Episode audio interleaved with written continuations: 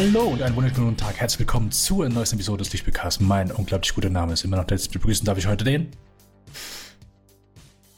Mo. Servus. Hallo Mo, herzlich willkommen, herzlich willkommen, liebe Zuhörer. Neueste Folge, neue Folge, neues Glück. Ähm, neues Mikro. Äh, neues Mikro. Apropos neues Glück, neues Mikro. Yes, genau. Ähm, ich habe es nach Also die, dies, diesen Oktober machen wir den Podcast zehn Jahre.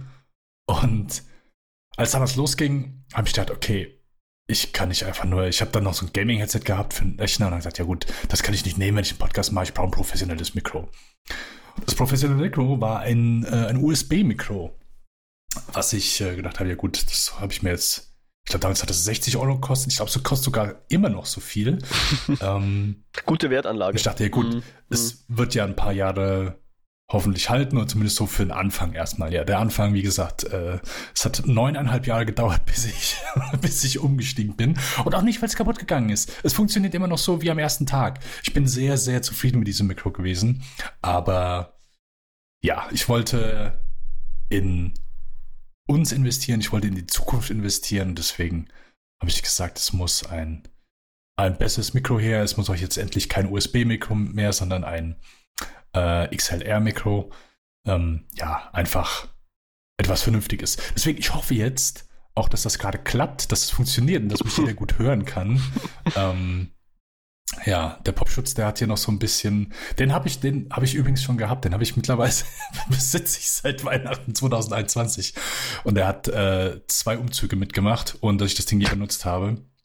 Und jetzt äh, wollte es nicht so richtig halten. Jetzt hält es gerade so vom Mikro, wie es soll. Und ja, am meisten bin ich gespannt, wie nachher die Aufnahme klingt, ob ich wirklich einen Unterschied höre. Ob ihr wirklich einen, also gerne Feedback auf Twitter, E-Mail, ja, da, da, da, da.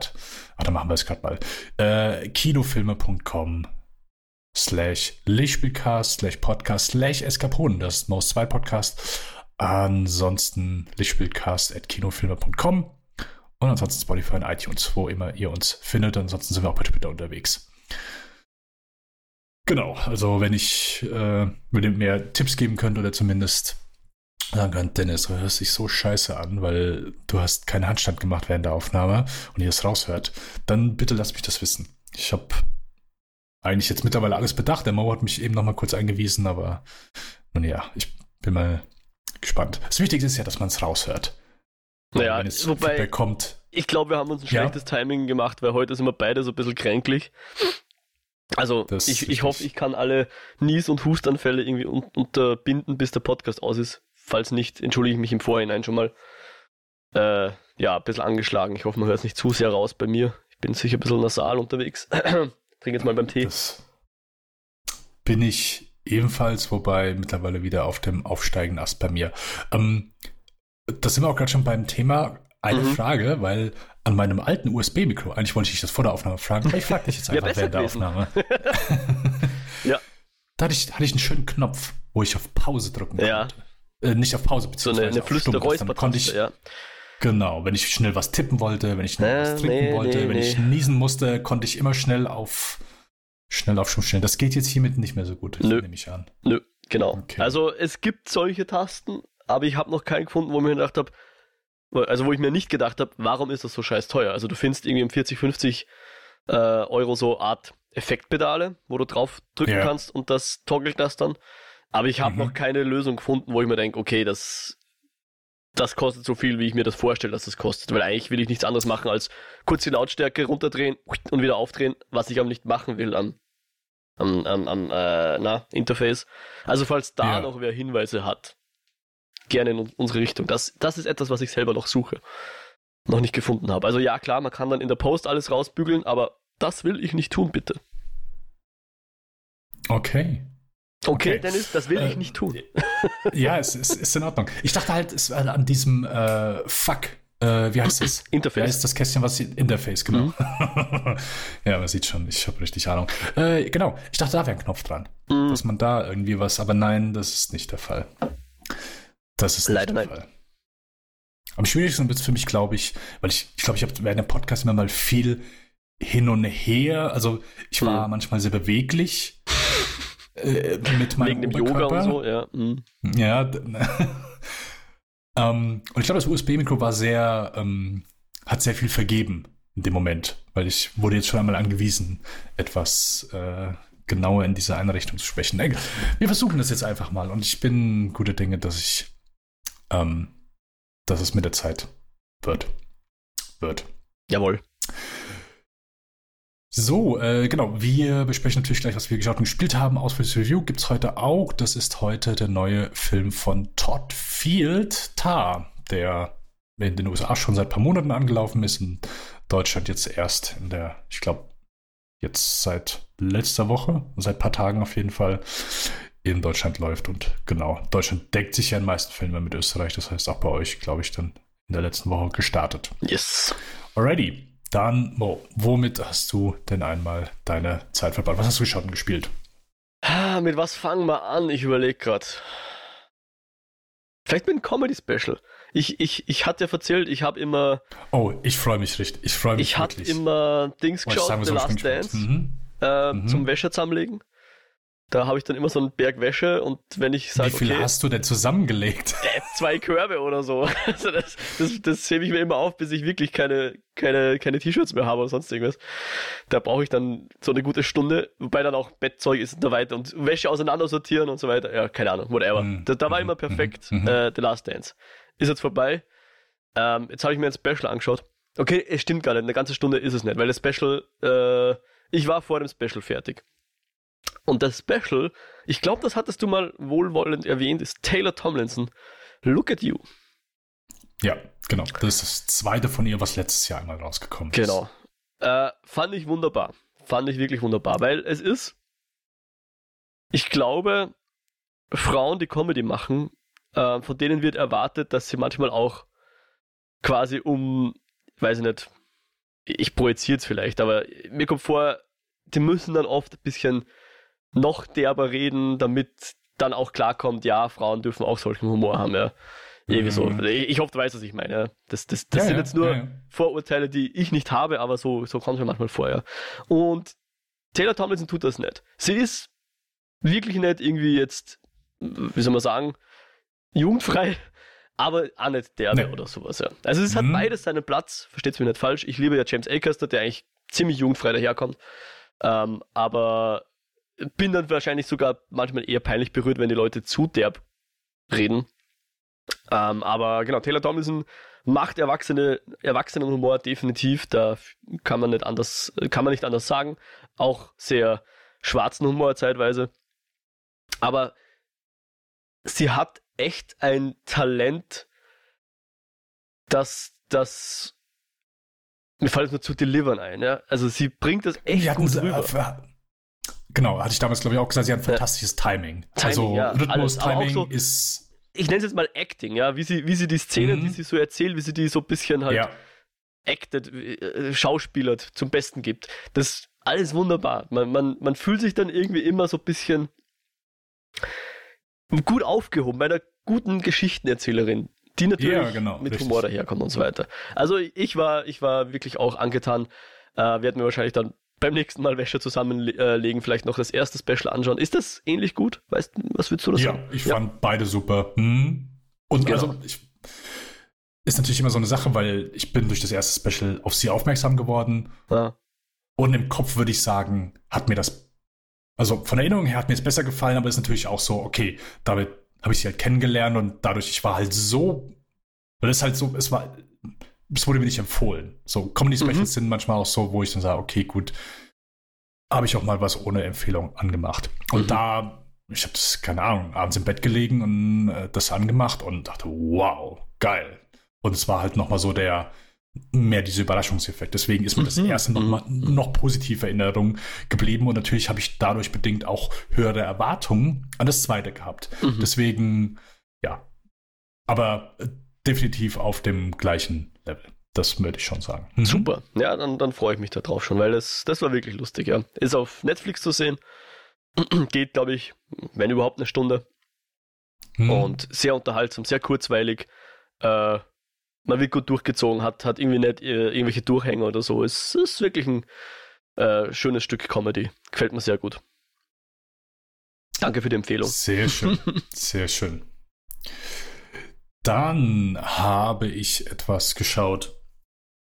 Ähm, ich bin immer so auf der Suche, auch durch meine Freundin, weil wir mögen beide Krimis oder Krimiserien sehr gerne, mhm. so Whodunits. Und da haben wir eine Serie entdeckt, wo ich noch nicht viel drüber gehört habe, die auch schon durchgelaufen ist. Die lief letztes Jahr, ist eine ähm, Miniserie von Dustin Lance Black. Der Sollte man den kennen? Milk geschrieben. Okay. Dass dir das was sagt. Wie war das? J. Milk. Ah, Milk, okay, ja. Die genau, der Biopic diese Sean Penn. Genau, ja. Big, mhm. Big Love hat er gemacht. Die äh, Serie mit äh, oh, wie heißt der? Hudson. Bill Paxton. Ähm, genau. Die ich aber nie gesehen habe. Äh, genau. Und J. Edgar hat geschrieben. Auf jeden Fall äh, hat er auch die Serie Mord im Auftrag Gottes geschrieben. Oder im Englischen Under the Banner of Heaven eine Serie, die letztes Jahr rausgekommen ist. Ich glaube, irgendwann im Sommer und bei uns auf Disney Plus zu sehen ist. Äh, recht prominent besetzt. Äh, Hauptrolle Andrew Garfield, aber ansonsten haben wir noch äh, Daisy Edgar Jones, ähm, Wyatt Russell, äh, Sam Worthington, Rory Culkin.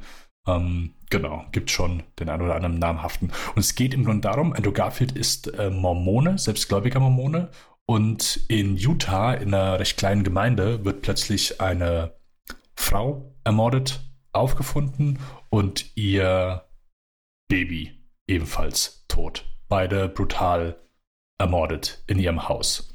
Und Andrew Garfield wird damit beauftragt, ähm, mit seinem Partner zusammen, äh, Gil Birmingham heißt der, richtig, äh, Gil Birmingham ist der Schauspieler, äh, ist so ein Character Actor. Wenn du den siehst, weißt du genau, ah ja, okay, habe ich schon mal gesehen. ähm, aber ich kannte auch seinen Namen, ist halt, wie gesagt, Character Actor. Ähm, und die beiden werden damit beauftragt, herauszufinden, wer das getan hat. So, bis hierhin natürlich nicht unbedingt, dass man sagt, oh ja, gut, muss ich einschalten, weil ich äh, Krimiserien, äh, Personen werden ermordet, gibt es zuhauf. Aber was das hier so ein bisschen interessanter macht, ist zum einen, äh, Andrew Garfield ist selbst Mormone und die Mormonengemeinde ist dort sehr stark vertreten und die Frau, die ermordet wurde, war ebenfalls Anteil an einer Familie, äh, gehörte zu einer Familie, die ebenfalls sehr gläubige Mormonen sind. Und die Hälfte der Serie klingt jetzt erstmal auch nicht so cool, wird in Rückblenden erzählt. Das heißt, wir bekommen ganz viel, ganz viel, also die eine Hälfte sind die Ermittlungen, die Andrew Garfield führt, äh, wo auch Leute interviewt von eben dieser Familie, aber der, der andere Teil ist eben, dass wir diese Frau, die ermordet wird, wir sehen, wie, wie sie in diese Familie eingeführt wird, wie sie dorthin kommt, wie ihre Beziehung mit denen ist und äh, den, diese Familie hat einen recht hohen Status dort in Utah. Einmal ähm, Genau, und das heißt, wir lernen eben diese Familie sehr gut kennen, aber auch wie, ja, ich sag mal, fundamentalistisch sie in manche Richtungen gehen und denken können. Und das ist so gut gemacht, es ist so gut aufgebaut, äh, gleichzeitig macht es Spaß zum Miträtseln. Es, es hat hier und da so ein bisschen, ich weiß, es klingt super klischeehaft, aber so ein bisschen True Detective Vibes, aber nicht auf dem Level. Es ist trotzdem mhm. sehr gut gespielt, spannend. Ähm, und ich muss sagen, ähm, Sam Worthington, jemand, den ich als sehr blassen und uninteressanten Schauspieler bezeichnen würde, hat mir hier sehr gut gefallen. Die Rolle passt wirklich gut zu ihm, der spielt super, also der macht auch hier wirklich einen Eindruck. Ähm, passt sehr gut, hat mir, hat mir sehr gut gefallen. Spannend erzählt, sind sieben Episoden. Ähm, genau. Und ich glaube, aber jede Folge geht eine Stunde 15 Minuten. Also es ordentlich lange Folgen. Ja. Aber ja, sehr, sehr gut. Kann ich, kann ich da wirklich gepflegt nur empfehlen. Durchweg solide und äh, ja, Under the Banner of Heaven oder in Deutschland Mord im Auftrag Gottes. Und wo zu sehen, hast du das schon gesagt? Äh, auf Disney Plus einmal. Genau. Disney Plus, okay. Ist mir noch nicht untergekommen, aber ist glaube ich auch nicht so ganz mein Genre, aber okay. Okay. Und Miniserie, also abgeschlossene Geschichte dann? Ja, genau, richtig. Also äh, der Mordfall ist wirklich passiert und von diesem äh, echten Mord, also ein, ein sogenannter True Crime, ähm, bin aber froh, dass es nicht als Doku-Serie umgesetzt wurde. Ich finde, das ist in der heutigen Zeit so ein bisschen ausgelutscht. Aha. das heißt, findest du nicht? Also, ich weiß nicht, vielleicht, weil ich es einfach an immer so viel verfolge, ausgelutscht, ja. aber ja, der, der, der, der Hype ist schon so ein bisschen abgeflaut, würde ich, würd ich eher sagen. Hm. Aber das ist quasi based on a true story, ist, ist so, oder ist genau, basiert, basi klein nacherzählt? Äh, nein, also basiert auf einer wahren Begebenheit äh, und basiert auf einem Buch, der diesen Mordfall einmal nacherzählt. Okay. Genau. Ich habe das Buch nicht gelesen an der Stelle.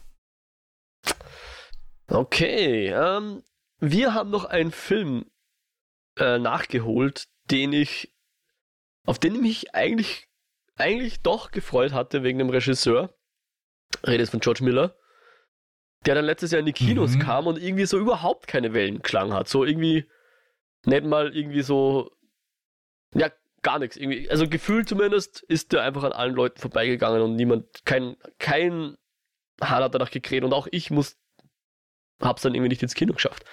Ich weiß gar nicht warum. Also 3000 Years of Longing, davon ist die Rede mit Tilda Swinton und Idris Elba in den Hauptrollen. Und der war, ich glaube, das war so ein 99 Cent Angebot oder so, wie wir dann zugeschlagen hatten. Weil wir den Film ja eigentlich doch sehen wollten und aus irgendeinem Grund dann eben nicht im, im Kino waren und gesagt haben, okay, jetzt ist die Zeit reif dafür. Ich hatte dann schon so ein bisschen Befürchtungen. Ich habe irgendwie gehört, dass, dass das Ende sehr abrupt sein soll.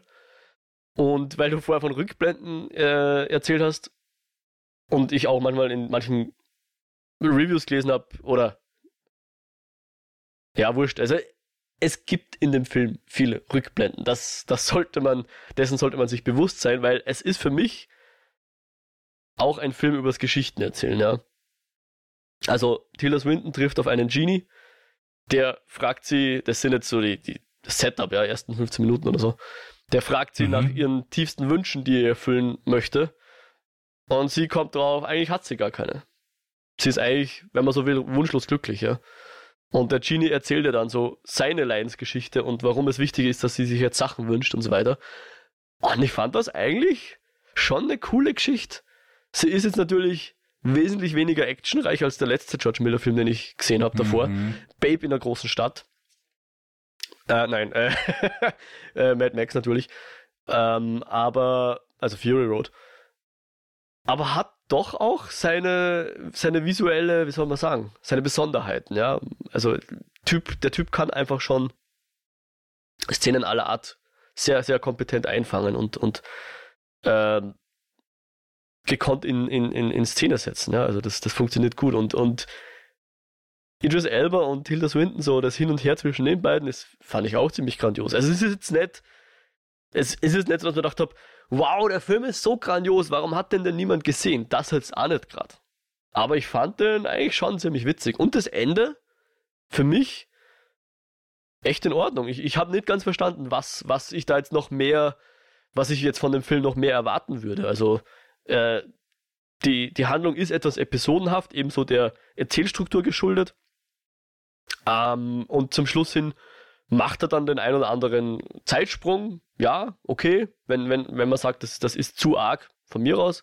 Aber ich fand jetzt, muss ich echt sagen, ich musste eine Lanze brechen für den Film. Ich fand den mehr als nur erträglich. Ich fand den echt äh, sehr brauchbar. Ich fand den schon sehr nett. War, war ein schöner Film. Ich dachte eigentlich, dass der super lang ist, ist aber, glaube ich, gar nicht. Jedenfalls hat er sich nicht so angefühlt äh, und hat mir Spaß gemacht. Fand ich schon ganz cool. 3000 Years of Longing. Aber ich glaube, der ist jetzt gerade nicht mehr irgendwo äh, gratis zu haben. Müsste man jetzt warten auf, die nächste, auf das nächste Angebot oder halt ein paar Euro in die Hand nehmen dafür, mhm. um dann zu sehen, wer jetzt Lust drauf hätte. Ich habe den Trailer gesehen und hat mich ja nicht so heiß gemacht. Zumindest ja. nicht so, dass ich ins Kino gehen möchte, aber hat mich an den Film von Tarsem erinnert. Um, ähm, The Fall. Ich weiß nicht, ob du den mal äh, gesehen hast, mm -mm. aber der wirkte, wirkte ähnlich. Ja. Ich habe wohl gelesen, dass die Trailer wohl möglicherweise darauf abgezielt haben, so ein bisschen den Everything Everywhere All at Once Hype aufzugreifen. Und auch das darf man sich nicht erwarten. Ja. Also ist ja. jetzt Das ist ja ein Pluspunkt für mich. Für, für dich ist ein Pluspunkt, ja. Ist, ist wesentlich ruhiger erzählt und, und wesentlich, wie soll man sagen, ja, fokussierter auf diese zwei Personen und ja, zu viel möchte ich jetzt nicht verraten, aber ja. Okay. Anderer Film. Auch wenn vielleicht der Trailer was suggeriert. Ich glaube, das war klassischer Marketing-Trailer, der den Film schlecht verkauft hat, ja. So wie hm. The Village ist für mich so immer das Paradebeispiel. Aber ich habe den Trailer nicht gesehen, deswegen kann ich da jetzt nicht okay. wirklich was sagen dazu.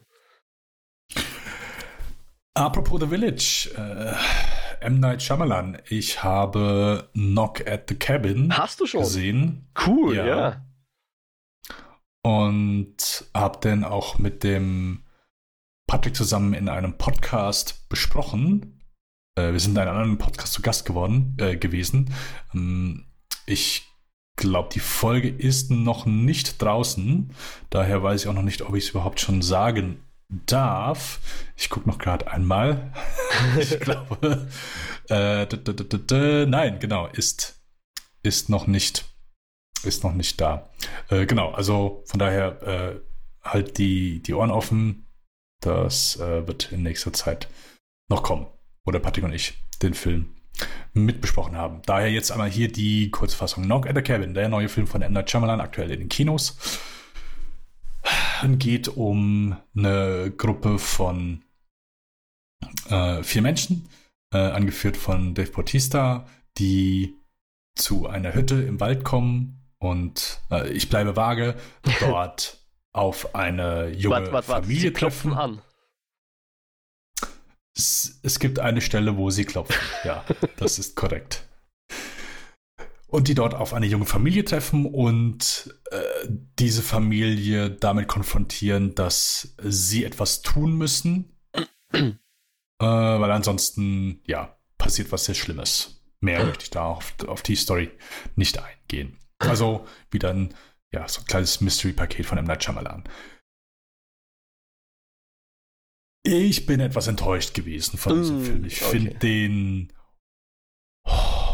okay ist für mich, glaube ich, noch zu positiv. Dafür bin ich, finde ich es einfach ein bisschen schade.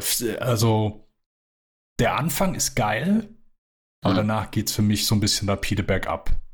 Ähm, zum einen äh, merkt man ihm so ein bisschen an, dass er, er will sehr intensive Szenen bringen, aber hält dann manchmal so mit der Gewalt ein bisschen zurück. So, und das wird dann P13, obwohl das, was eigentlich dort passiert, wirklich etwas härter ist.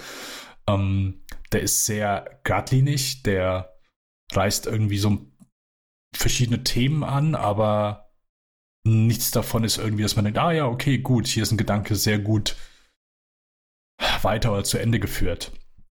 Ähm, ja, und, äh, der verliert sich dann so nach und nach so ein bisschen in seiner Belanglosigkeit und äh, ja, ist bisschen schade. Es gibt so viele vertane Möglichkeiten irgendwie bei diesem Film. Hm. Und auch so eine gewisse Gradlinigkeit, die dem Film nicht gut tut. Deswegen fand ich es hier ein bisschen schade. Habe ich mich darauf gefreut, weil, also im Vergleich zu dem, was er jetzt vorher gemacht hat, weil ist ja, Shyamalan ist ja wieder so auf dem äh, doch sehr aufsteigenden Ast, ja. wenn man so möchte, zumindest wenn man jetzt vom äh, Publikum oder wie, wie man ihn, äh, ich sag mal, in der, in der Film-Community wahrgenommen hat, weil das, äh, genau, je nach Zeitpunkt ist es ja ist ein kleines Auf und Ab mit diesem Mann. Aber aktuell denke ich, ist er schon wieder gut angekommen, dann auch so vor allem im Mainstream-Publikum. Also mittlerweile, ich glaube, lacht keiner mehr, wenn man wieder seinen Namen sieht ähm, beim Trailer. Und ja, hat mir leider nicht so gut gefallen wie Old. Der, der hatte ich wesentlich mehr Spaß mit vor zwei Jahren. Ja, der Old, als, der war echt äh, witzig, ja. Der war ganz cool. Ja, schade. Äh, war nämlich, ich war nämlich auch so, dann dachte ich, okay, M. Night Shyamalan, die letzten drei Filme waren es, glaube ich, waren echt mindestens brauchbar bis eben sogar ziemlich gut im Falle von Old und ich weiß gar nicht mehr, welcher mir besser gefallen hat, ob es der Split oder der Glas war, aber die waren ja eigentlich auch ganz lässig. Der Split war der erste, gell? Der war eigentlich ganz cool. Glas fand ich auch okay, aber schade. Okay, Knock at the Cabin jetzt eher. Was, so was, was, meinst du mit Split war der erste? Naja, das waren ja die, also nicht der erste, sondern der zweite, aber das äh, chronologisch ist er vor dem Glas gekommen, das meinte ich. Split und Glas war ja seine. Ach so, ach so, ach so. Wo er wieder in Form gefunden hat, sagen wir es mal so. Und von ja, den beiden war schon sagen, der erste, ja. äh, in Form gefunden hat er sogar noch eins vorher mit The Visit. Äh, genau, wir haben ja mm. mit The Visit, genau, wir haben ja die ganze Filmografie noch einmal besprochen und da hat er durchaus mit The Visit ist er ja durchaus schon zurückgekommen. Ja, aber ja, wie du schon sagst, sehr schade einmal. Okay. Mm. Alright. Hast du sonst noch etwas, was du erwähnen möchtest? Äh, ja. Äh, mhm. Jetzt ist, glaube ich, Zeit, um über Hogwarts Legacy zu reden. Also ich habe es immer noch nicht fertig gespielt, aber ich habe es jetzt schon mehr als, ich glaube, 30 Stunden oder so gespielt. Also ich würde mir jetzt dann langsam ein Urteil erlauben, da ich sowieso die Geschichte nicht spoilen wollen würde. Äh, ja, es ist, glaube ich, schon an der Zeit, dass ich jetzt über das Spiel reden kann. Bevor ich über das Spiel rede, äh, möchte ich es kurz einmal anerkennen, dass es tatsächlich ein Problem ist, dass eine Frau hier indirekt Geld von mir bekommt oder wahrscheinlich sogar direkt, keine Ahnung, deren Ansichten ich nicht teile und deren Ansichten aber dadurch, dass sie eine ziemlich große Plattform hat, Leuten tatsächlich Schaden zufügen. Äh, da gibt es nicht wirklich was, wie man das rechtfertigen kann. Das ist einfach moralisch nicht okay. Alle Versuche, das irgendwie zu rechtfertigen, würden dann wahrscheinlich auch schnell in What, what, about, what aboutism ausarten oder sonst irgendwas. Und zustimmen will ich ihr auf jeden Fall sicher nicht oder sie irgendwie recht, also verteidigen oder sonst irgendwas, ja. Also, das Ganze ist einfach ein Laster, dem ich fröne hier. Und ja, das ist, glaube ich, alles, was ich an der Stelle dazu sagen möchte. Wie gesagt, ist eigentlich nicht zu entschuldigen, äh, ist nicht toll. Zum Spiel selbst. Ich habe nicht das Gefühl, dass hier Leute am Werk sind, die die Weltanschauung von der K. Rowling allzu sehr teilen. Ähm, man hat das Gefühl, es ist ein sehr eigenständiges Werk. Es löst sich einfach dadurch, dass es äh, vor den Harry Potter und vor den Newt Scamander Filmen angesiedelt ist, löst sich das Ganze schon ganz wunderbar, einfach dadurch schon von dem ganzen Rest. So ein bisschen wie das auch Andor geschafft hat, haben wir hier das äh, Kunststück sozusagen, wurde hier geschafft, dass, dass man in der Welt spielt, die man halt liebt, doch als Fan zumindest. Und mhm. trotzdem nicht dauernd irgendwie so, äh, kennst den noch und der und bla bla. Also es kommen ein, zwei, drei Figuren vor. Klar, spielt in Hogwarts natürlich, kommen auch die Hogwarts-Gründe vielleicht mal namentlich vor und so weiter. Aber es ist jetzt nicht so die ganze Zeit irgendwelches Name-Dropping und nur Hinweise von den be bekannten äh, Figuren aus der IP, Beetle the Bard oder sonst irgendwas, sondern es, es erzählt seine ganz eigene Geschichte.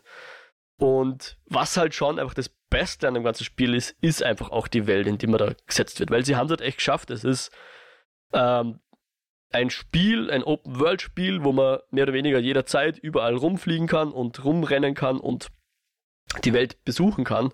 Und die ist halt einfach so ein bisschen das Highlight. Ja. Also du hast Hogwarts, du hast das umliegende Land um Hogwarts herum und das ist halt super geil ausgestaltet. Es ist halt wie soll man sagen, es ist nicht eins zu eins die Filme, weil A, die Filme in sich nicht komplett kohärent sind. Da erzählen die Filme auch hin und wieder unterschiedliche, wie soll man sagen, äh, Richtungen, in die, in die das Design gezogen wurde oder äh, die, die, die, die Stimmung gezogen wird, die Atmosphäre gezogen wird. Aber es erinnert sehr stark einfach dran, ja. Und sie haben es halt auch das Kunststück geschafft, dass du Hogwarts einfach äh, auf einer Karte abbilden kannst. Also ich meine, du hast eine Minimap und siehst, wo welcher Raum ist, sprich die Architektur muss einigermaßen Sinn machen, ja. Etwas, womit sich ein Film nie auseinandersetzen muss, ist, ob die Architektur so Sinn macht, ja. Da gibt's einen Kerker und da gibt's einen Schlafsaal und da gibt's eine große Halle. Wie man zwischen diesen Dingen hin und her kommt, kann dem Film ziemlich wurscht sein, wenn er nicht gerade eine Aufnahme von irgendeinem Gang braucht, wo wer entlang rennt und dann wird die wahrscheinlich in, im fünften Schloss von links gedreht und nicht in demselben Schloss wie die große Halle oder sonst irgendwas. Aber hier im Spiel muss das natürlich gehen. Du musst als Spieler die Möglichkeit haben, von da nach dort zu gehen und das hast du. Und das ist einfach das Geilste dran, ja. Was jetzt die Kritikpunkte sind, ist, es ist halt eindeutig ein AAA-Spiel, was sich gameplaymäßig einfach kaum Innovationen leistet, sage ich jetzt mal. Das ist, glaube ich, so ein ein, ein, ein Spiel, an dem, äh, ein, ein, ein Problem, an dem sehr viele AAA-Games kranken, dass die halt nicht die Innovationstreiber sind, in den seltensten Fällen zumindest. Mhm. Und du hast halt hier deine, die Nebenquests, die man halt kennt, ja, finde das und mach das Mini-Rätsel und dieses Minispiel und wenn man das will, kann man sich damit sehr viel Zeit ver vertun. alle Whatevers zu finden und jedes, jenes Ding aufzulösen und diese Rätsel zu lösen. Und da gibt es sehr viel in dieser Welt, ja. Also die habe ich wirklich noch nicht alle geschafft. Ich weiß nicht, wie viel es jetzt konkret gibt, aber äh, äh, rein von, dem, von, den, von den Fortschritten oder so ist da schon noch was viel zu tun, ja. Also das kann man so nebenbei natürlich machen. Du hast natürlich in der Welt auch Charaktere, die dir andere Quests geben, die ein bisschen spannender sind.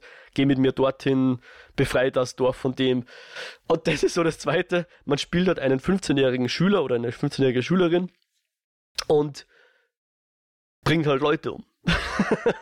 Mhm. So nebenbei im Nebenquest, so mal oh, das sind die Leute, die kleine Fabelwesen ein, einsperren. Ich bringe sie um, um die Fabelwesen zu befreien. Ja. Und du kannst dann halt auch in Häuser einbrechen. Und die Leute, die in den Häusern wohnen, sitzen halt dann da drin und du gehst dann halt so rein, trinkst mal von dem Krug äh, runter, der da rumsteht. Dann fragt dann manchmal noch so deine Figur so, ich frage mich, wer hier wohnt, ja, während die Leute daneben sitzen. Und dann gehst noch zur Kiste, knackst die Kiste auf, nimmst ein paar Münzen raus und dann haust wieder ab und so. Also so ein bisschen äh, bisschen Dissonanz ist hier drinnen, dem muss man wahrscheinlich einfach sagen, okay, passt, ist jetzt einfach Suspension of Disbelief oder wie auch immer man das nennen kann. Nicht sonderlich realistisch, aber okay. Das ist, glaube ich, in sehr vielen Open-World-Spielen so der Fall. Dafür hat jetzt auch Hogwarts Legacy keine, keine Lösung gefunden oder so. Ja. Aber es, es ist ganz witzig, ja. Und ja, also ich spiele es sehr gern. Es ist jetzt vom Gameplay her nicht so der Burner, wie ich mir das, wie soll ich sagen, äh, ich hatte mir das nicht erwartet. Ich dachte, dass das Gameplay wird gut, bestenfalls vielleicht sogar unterdurchschnittlich. Das ist es. Also es ist mindestens gut, aber es ist halt auch, wie gesagt, kein Innovationspreisgewinner. Es ist jetzt nicht überraschend gut. Wobei tatsächlich das Magiesystem noch äh, gut was an Komplexität bietet. Das ganze mhm. Crafting-Zeug oder das, das, wie ich kann mir meine Ressourcen anbauen und, und sammeln und so weiter, ich glaube, das, außer es kommt jetzt noch irgendeine Mechanik, die ich noch nicht kenne, aber das ist relativ oberflächlich, leider. Also du kannst sehr viel sammeln, aber mit dem, was du sammelst, kannst du dann eigentlich nicht so viel tun. Da gibt es nicht wirklich was zu optimieren oder sonst irgendwas. Ja, das ist einfach nur, klatsch das da drauf und dann kannst du halt was verbessern. Ja. Aber ist okay, sage ich jetzt mal. Und für das, was man auch sagen muss, das Spiel ist erschienen und war, zumindest soweit ich erlebt habe, relativ bugfrei. Also sie haben es ja nur auf den Next-Gen-Konsolen rausgebracht und ich weiß nicht, ich hab's PC auch, ich weiß nicht. Den Launch für die, für die Last Gen, also ich sage immer Next Gen, ich meine natürlich Current Gen. Den Launch für die, für die Last Gen Konsolen haben sie jetzt sogar noch nach hinten verschoben, da müssten sie wohl noch mehr optimieren, bis das einigermaßen so läuft, wie sie das gern hätten. Aber auf den Current Gen Konsolen läuft's wirklich super, ähm, schaut geil aus. Ich bin auch immer geflasht, wie, wie soll man sagen, wie nahtlos das ist, auf einer, auf einer neuen Konsole zu spielen. Ja, ich kenne nur die Xbox äh, One und jetzt die Xbox Series mhm. S, wo du einfach die ganze Welt abklappern kannst und hast höchstens mal zwischendrin irgendwo so drei, vier kleine Sekunden Ladezeit, aber selbst die fallen fast nicht ins Gewicht und auch das Starten des Spiels ist super schnell. Also da, das bin ich jetzt einfach noch gar nicht gewohnt, dass moderne Konsolen so schnell sind. Hat mich auch ein bisschen geflasht. Also echt gutes Spiel, Spielgefühl hier. Flutscht alles wunderbar. Äh, ich bin, bin angetan. Ich, ich freue mich sehr, dass es kein Verhau worden ist, und, sondern sogar ein, ein wirklich gutes Spiel. Also, ich kann natürlich jetzt nicht sagen, wie es wäre, wenn ich jetzt kein Harry Potter-Fan wäre. Aber als Fan der, der IP äh, kann ich hier meinen Daumen nach oben recken und sagen, gute Umsetzung, gefällt mir. Spiele ich gern weiter. Werde ich auch noch weiter spielen. Okay, das war Hogwarts Legacy. Ja, nee, mich äh, ist ja, ich sag mal, allgemein positiv weggekommen auch. Äh, ich, äh, mich juckt es da weniger in den Fingern. Aber Bist noch bei deinem Elden. Elden Rings oder wie heißt's? Äh, ja, ja, Elden Ring, genau. Genau. Wer weiß, ob ich es dieses Jahr überhaupt fertig bekomme. Äh, äh, spätestens, also God of War steht ja eigentlich auch noch an, aber wo ich nicht warten werde, ist Diablo 4, wenn das dieses Jahr rauskommt. Von daher, ähm, genau, ich habe noch eine Sache, die könnte ich noch zumindest kurz erwähnen. Das ist äh, kein neuer Film, aber zumindest ein älterer Film, den ich in meiner ja, Jugend sehr häufig gesehen habe und ein bisschen, na, wie soll ich sagen, obsessiv oft geschaut habe. Man hat manchmal so Filme und ich Aha. kann ehrlich gesagt nicht sagen, wieso. Für mich funktioniert er auch immer noch so gut wie heute. Für viele war der, glaube ich, sehr enttäuschend. Um, okay. Das ist ein Film, der ist 2000 rausgekommen. Ach so, so, und okay, okay. Das ist ja nicht so alt. Ne? Ich meine, ja, auch alt, aber ja. äh, die Rede ist von Danny Boyles The Beach. Ah, okay. Hast du ihn schon mal gesehen? Ewig her. Und ich weiß nicht, ob ich den komplett gesehen habe. Ich glaube, den Anfang habe ich nie gesehen. Weiß nicht mehr. Okay. Also ich halte mich zurück. Stimmt, das okay. war mal, das war mal in unserer Jugend äh, schon ein Reißer, ja. ja. Ja, ich fand den sehr geil, komischerweise auch immer sehr gut guckbar. Ich habe den sehr häufig gesehen. Genau, also äh, simple Story, äh, Leonardo DiCaprio äh, reist durch Thailand und bekommt durch ja, ein paar Umstände äh, eine ja, Karte zu einer Insel mit einem traumhaften Stand, den es sonst nirgendwo gibt. Und er macht sich mit ähm, zwei Franzosen, also eine Französin, einem Franzosen, einem äh, Pärchen, auf den Weg, dieses Paradies zu finden. Und ja, Story ist, er findet es auch, aber äh, ja, auch im Paradies gibt es dann Probleme. Und ich fand den immer so unterhaltsam. Ich finde den, der sieht halt einfach so geil aus. Also Kameramann war hier Darius Conji, der hat ein paar Jahre vorher, hat er sieben gemacht. Ähm, und ist ein sehr, sehr cooler Kameramann. Anka Gems ist, glaube ich, so ein Film, so an der letzten, den, den er gemacht hat. Oh nee, ich glaube, der hat auch diesen Bardo gemacht, hm. den ich nie sehen möchte. Inarito. Ähm, ja, aber Darius Conji war so der erste, wo ich gesagt habe, ah, okay, das ist ein Kameramann, weil ich einfach wissen wollte, wer hat sieben gedreht. Ähm, genau, und er hat auch The Beach gemacht. Sie, sieht auch wirklich fantastisch aus. Ähm, gegen Ende wird es so ein bisschen schwierig. Das check, checken, glaube ich, so die meisten aus. Gibt es auch diese eine Videospielsequenz, falls du dich dran erinnern kannst, wo die Kamera die Caprio von vorne filmt, der geht so durch den Dschungel, plötzlich so Videospieloptik und ja, sieht aus wie Crash Bandicoot oder sowas. ähm, Na, an den Dschungel kann ich mir erinnern, an die Sequenz jetzt nicht mehr. Okay, aber ja, aber ich finde den sehr cool, äh, mag den immer noch gerne und alle paar Jahre gucke ich den immer noch mal. Das ist, glaube ich, jetzt schon wieder so äh, sehr lang her, dass ich den geguckt habe, aber äh, in meiner Jugend habe ich den schon sehr häufig gesehen. Ja, The Beach von Danny Boyle. Okay, ich gehe mir dann jetzt gleich Alright. mal meine Watchlist. Den müsste ich eigentlich mal sehen, ja. Der ist auf Disney Plus, sehe ich gerade. Der Super. ist auf Disney Plus, genau. Na dann. Äh, ja, hier Blank Check. Die sind gerade da bei Danny Boyle und als sie den noch besprochen haben, dachte ich sofort, jawohl, ich muss mal wieder The Beach gucken. Da habe ich, hab ich am meisten Bock drauf. Aber dann springen wir über mal in unser heutiges Review. Das ist heute Tar, der neue Film von Todd Field ein Film, der sehr viel Vorschusslorbeeren bekommen hat. Aktuell, hm. Äh, ich sag mal, überall Kritikpässe, ja, ja, ja, da sehr gut wegkommt. Mhm. Und ja, äh, wir jetzt auch endlich mal in den News gekommen sind von Tar. Todd Field ist jemand, der ist Schauspieler gewesen. Äh, also natürlich ist es immer noch, aber ähm, spielt, glaube ich, nicht mehr so viel in Filmen mit. Ähm, ich habe ihn passiv, sage ich mal, gesehen in äh, der einen oder anderen Rolle, aber wirklich kennen und lieben gelernt habe ich ihn eigentlich erst mit seinem Film Little Children, der ist 2006 rausgekommen und ich fand den fantastisch. Das war für mich damals einfach das Nonplusultra und jedes Mal, wenn mich jemand gefragt hat, ja, hier so deine besten Filme, ich habe immer Little Children aufgezählt. Ähm, den fand ich sehr geil. Und In the Bedroom hat der paar Jahre vorher, ich glaube vier oder fünf Jahre vorher, habe ich dann auch irgendwann gesehen, fand ich auch ganz gut so. Ähm, hat mir auch gefallen. Aber nicht so wie. Also Little Children war für mich schon wirklich so das Nonplusultra. Und ich habe immer gesagt, boah, geil, ey, hoffentlich wann bringt er seinen nächsten Film, seinen nächsten Film raus. Und irgendwann habe ich aufgegeben.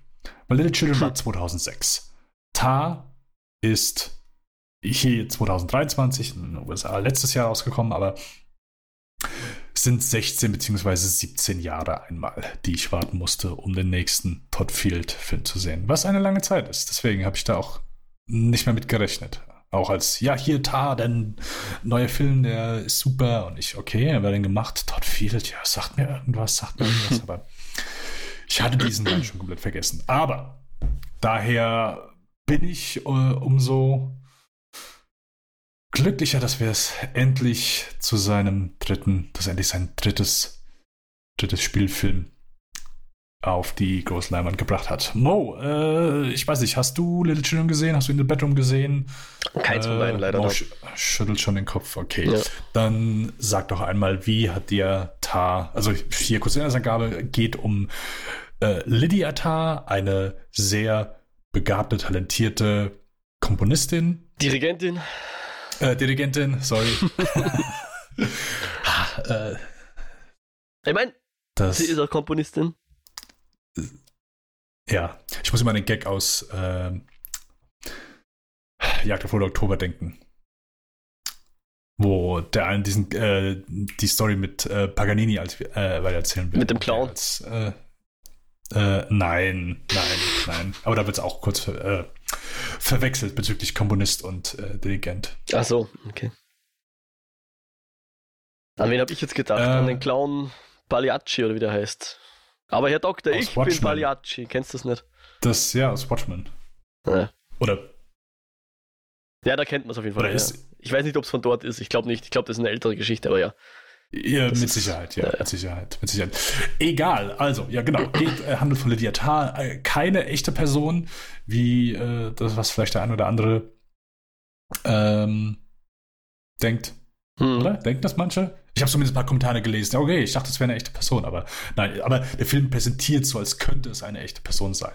Genau, und sie ist eine, ja, ja, sehr begabte, aber auch äh, ja, sehr starke Persönlichkeit und wir, ja, sie hat ein neues Projekt eben in Berlin und wir begleiten so einfach so ihre Zeit, während äh, sie sich auf dieses Projekt vorbereitet, bekommen mhm. so auch ein paar Dinge aus ihrem Leben mit, weil sie lehrt auch äh, an der Uni, beziehungsweise am ist nicht Uni. Ja, irgendwelche sondern, Institutes oder sowas, ja. Ja, ja, genau, Musical Institute, genau. Ich glaube, ist es nicht sogar das, was auch in Whiplash? Ob das dasselbe ist, aber so die Liga halt sicher, ja. Ja, ja okay. Irgendwo New York. Ja, auf jeden Fall. Ja, whatever. Genau, also klingt erstmal recht, ja. Äh, Elitär.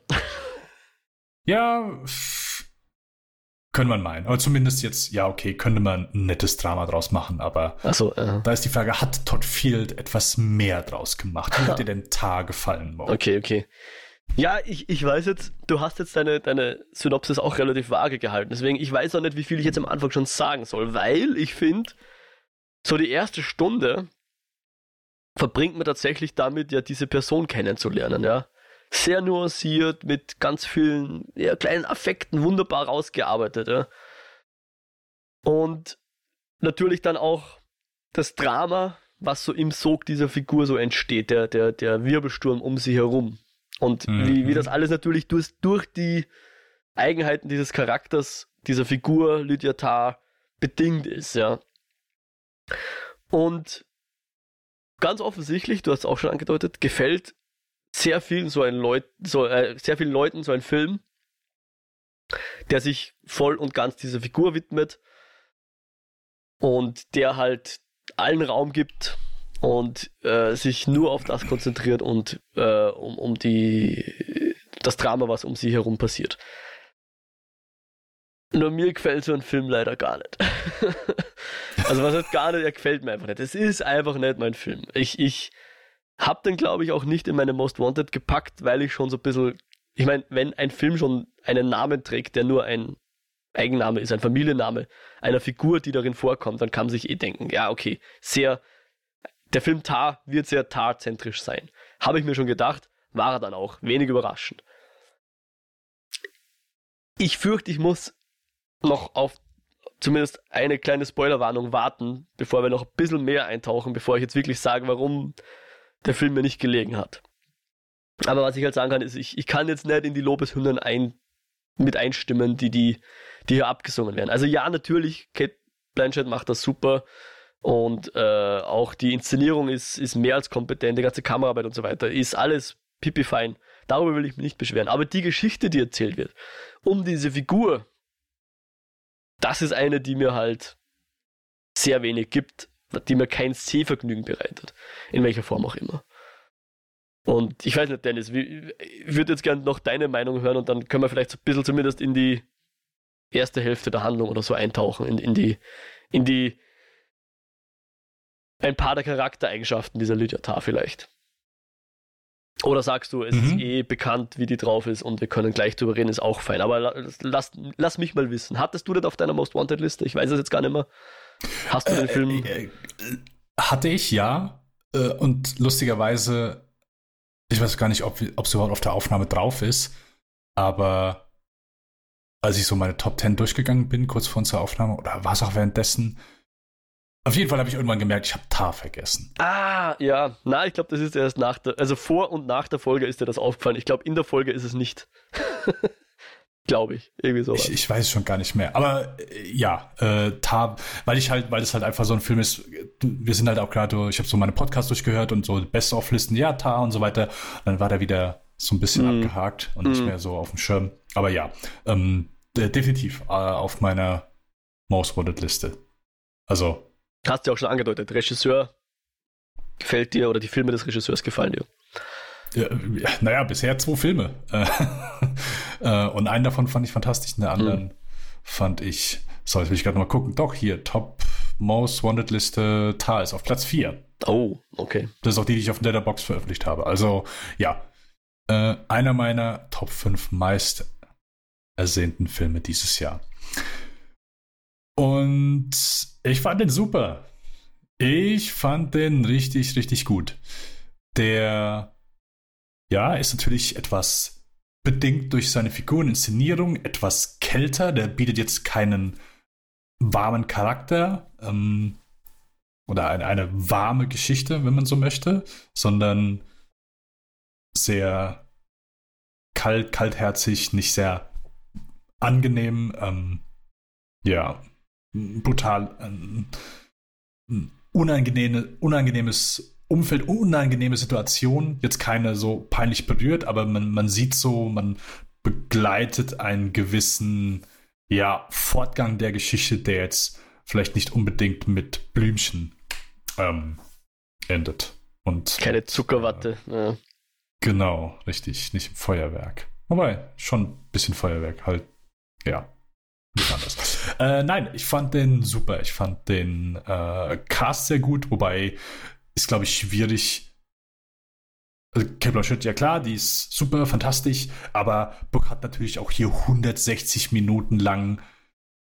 Also, das Einzige, was ich immer bei so Filmen denke, klar, die ist super und will ich auch gar nicht irgendwie kleinreden, aber bekommt natürlich einen kompletten Spielplatz an, was sie zeigen kann, was sie performen kann, wie viele Emotionen und äh, bekommt schön Dialoge in den Mund geredet. Also äh, ich sag mal, mhm. alle um sie herum müssen ja fast nur Konter agieren. Also da, äh, keine Ahnung, ich sehe das manchmal dann schon als selbstverständlich. Ja klar, gibt die eine gute Performance ab. Also sehr begabte Schauspielerin, hat schon oft gesagt, was sie kann und dann, wenn du der halt so ein Drehbuch dahin legst und hier, dann kannst du hier das machen, kannst du hier das machen. Ja. Ähm, wie du schon sagst, so ja. Kameraarbeit ist es, fantastisch. Es war eine super also, Flanke, die da reinkam, aber sie hat sie auch mal erst verwandeln müssen, wenn man, wenn man da ja, Fußballmetapher ja. sein will. Ja. Richtig. Nee, auch sonst Kameraarbeit hat mir super gefallen. Also wirklich, wie die hier manchmal durch die Szenerie fegt, aber auch dann sonst so vom ähm, ja, die Einstellungen sehen beeindruckend aus. Das sitzt manchmal, der ist wirklich sehr dynamisch gedreht. Der ist nicht einfach nur irgendwie sehr, ist nicht keine, keine starre Kamera, sondern mhm. wirklich eine schöne, dynamische Kamera, aber hält auch manchmal dann die Einstellung dann, wenn, wenn es soll. Also äh, sehr schön zusammengeschnitten, unglaublich gut gefallen, auch wie er dann manchmal ähm, manche Charaktere schön außerhalb vom Fokus lässt. Also manchmal haben wir Szenen mit ihr und mit ihrer äh, Frau und gespielt von Nina Hoss. Und manchmal ist dann Nina Hoss ist dann so im, im un, unscharf und wir sehen eigentlich nur äh, Kate Blanchett, im, dass die scharf gestellt ist. Also wirklich sehr, sehr gut gemacht, wo du so ein bisschen mehr, okay, wir fokussieren uns auf diese Person und gefühlt alles andere blendet diese Person, Lydia Tarr, ähm, komplett aus. Äh, also wirklich nicht nur vom Technischen her, aber auch ich, mir hat die Geschichte sehr gut gefallen, äh, wo, ich, wo das hier einmal hingeht. Ähm, ich finde, es ist dafür, dass er 160 Minuten geht, merkst du diesen Film. Also ich habe es dem Film null angemerkt. Ich unterstelle ihm eine sehr äh, eine sehr große Kurzweiligkeit habe ich hier empfunden. Mhm. Äh, ich habe mich sehr gut abgehoben gefühlt und kann ähm, habe mit Sicherheit noch so ein paar Punkte, wo ich sage, da habe ich, ich habe seit langem mal wieder einen Film, wo ich wirklich extrem schnell die Lust verspüre, den nochmal zu gucken. Hm. Weil ich denke, so ein paar Sachen, die man hier in dem Moment wiederentdeckt. Nicht irgendwie, wo ich sage, das ist unklar, aber die den Film, die Story und den Charakter so ein bisschen reichhaltiger machen. Und was dann beim zweiten Schauen nicht irgendwie, dass man denkt, ah, okay, äh, sie war die ganze Zeit der Clown. Nein, nicht sowas. Nicht ja. sowas. Ja. Also ich möchte da nochmal hervorstreichen, dass der Film einfach mir persönlich nichts gegeben hat, aber dass, glaube ich, alles, was er wollte, er erreicht hat. Ja. Nur, dass das halt bei mir auf keine Gegenliebe gestoßen ist. Und ja, mhm. den, den Schnitt hast du angesprochen. By the way, eine österreichische ja. Schnittmeisterin, die hier geschnitten ist und ich glaube sogar für den Oscar nominiert. Und ich als Österreicher nehme natürlich gerne Gratulationen dafür dann entgegen. Wenn, wenn wir den Oscar dann haben. Äh, ja. Na, wirklich, wirklich gut. Also Monika den Teil Willi. kann ich auch unterschreiben. Hm? Genau, genau. Den Teil kann ich auch voll unterschreiben. Also alles, was jetzt äh, objektiv zu bewerten ist, kann man wirklich nur abfeiern. Ja? Die technische Seite, ja. Das Handwerk, wenn man so will, also das Kunsthandwerk, wie auch immer, ja, das ist wirklich, klar, ist jetzt nicht nur objektiv zu bewerten, ihr wisst schon, wie ich das meine, aber das, das, das kann ich auch anerkennen, dass das super ist. Ja. Aber wenn wir jetzt ein bisschen tiefer in die Handlung eintauchen, vielleicht. Jetzt wissen wir ja, mhm. okay, Dennis hat's gefallen, mir nicht mein Film. Was halt mein Problem ist, Achtung, jetzt geht's dann langsam um den Charakter der Lydia Das Problem ist, und ich glaube, das wollte auch der Film so, je mehr man über diese Person kennen, äh, lernt, je besser man sie kennenlernt, mhm. desto mehr war ich abgestoßen von der. Und wollte dann nicht mehr irgendwie Teil dieses Dings sein, ja. Es ist irgendwie, weiß nicht, es gibt genug Arschlöcher da draußen, die wahrscheinlich ähnliches Verhalten an den Tag legen, ja. Ich muss das jetzt nicht noch in einem Film aus nächster Nähe miterleben und die, die Verletzungen, die die anrichtet, miterleben aus nächster Nähe, weil es funktioniert einfach zu gut, ja. Du siehst einfach, wie den Leuten wehgetan wird, wie sie es zum Teil dann mittragen. Manche sind Katalysatoren, manche kämpfen damit mit, mit ihrer Rolle in dieser, äh, in diesem Lydiatar-Universum, das sich nur mhm. um sie dreht. Das ist natürlich alles Teil des Films und wird auch wunderbar aufgearbeitet. Aber es macht mir einfach null Vergnügen, ja. Und ich glaube, wir hatten eine ähnliche Diskussion auch damals beim Seidenen Faden, ja. Wo es auch um ein Arschloch geht, was halt sehr gut ist in, in, in seinem Fach. Was war's? Also Schneider war er da, ja. Hier ist es halt mhm. eine Dirigentin. Und ich glaube, auch dir hat der Seidene Faden wesentlich besser gefallen als mir, wenn ich das richtig im Kopf habe.